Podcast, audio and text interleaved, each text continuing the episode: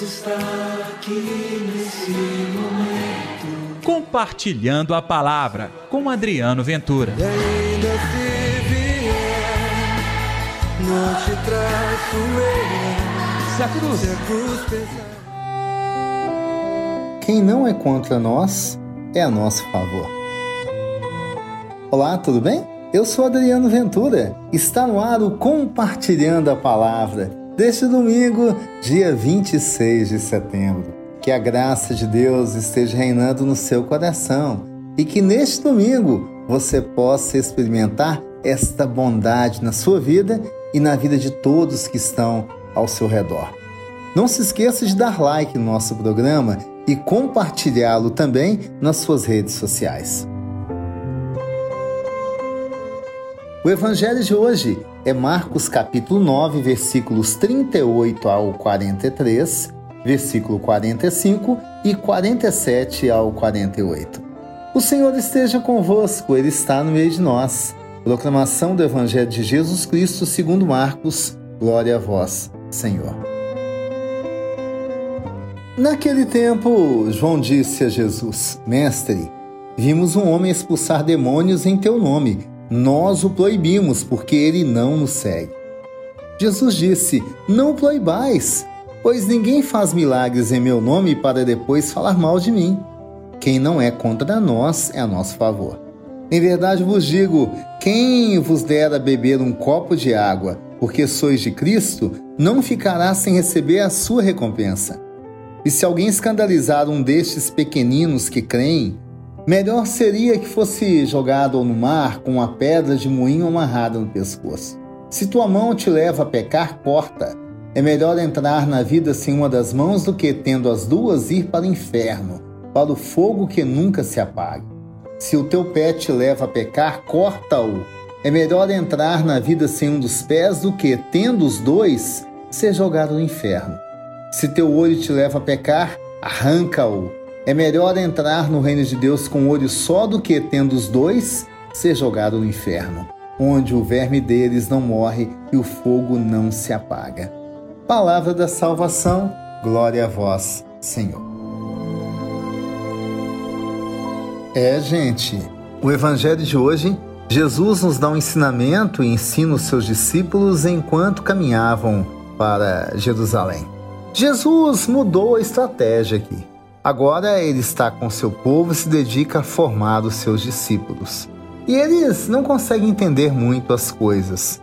Por exemplo, a primeira atitude a ser corrigida. João vem contar a Jesus daqueles que estavam expulsando demônios em nome de Jesus. Atitude conservadora de João e dos seus amigos, achando que o Espírito de Jesus era propriedade só daquela comunidade. Uma atitude mesquinha, tá? Querer dominar o Espírito de Deus, sequestrar o poder divino. Infelizmente, ainda hoje isso prevalece. Muita gente acha que está imbuída da autoridade do Senhor e só com ela a graça de Deus acontece. Não é assim. Tanto que a fala de Jesus é essa: não lhes proibais. Quem não está contra nós está ao nosso favor. Este evangelho serve inclusive para nós questionarmos a nossa relação com as pessoas de outras religiões, entendendo que Deus também pode estar agindo na vida delas. A conversão passa pela aceitação e compreensão da espiritualidade também do irmão, não se esqueça disso. A segunda parte do texto também é uma grande exigência para nós. É o problema do escândalo aos pequenos da comunidade.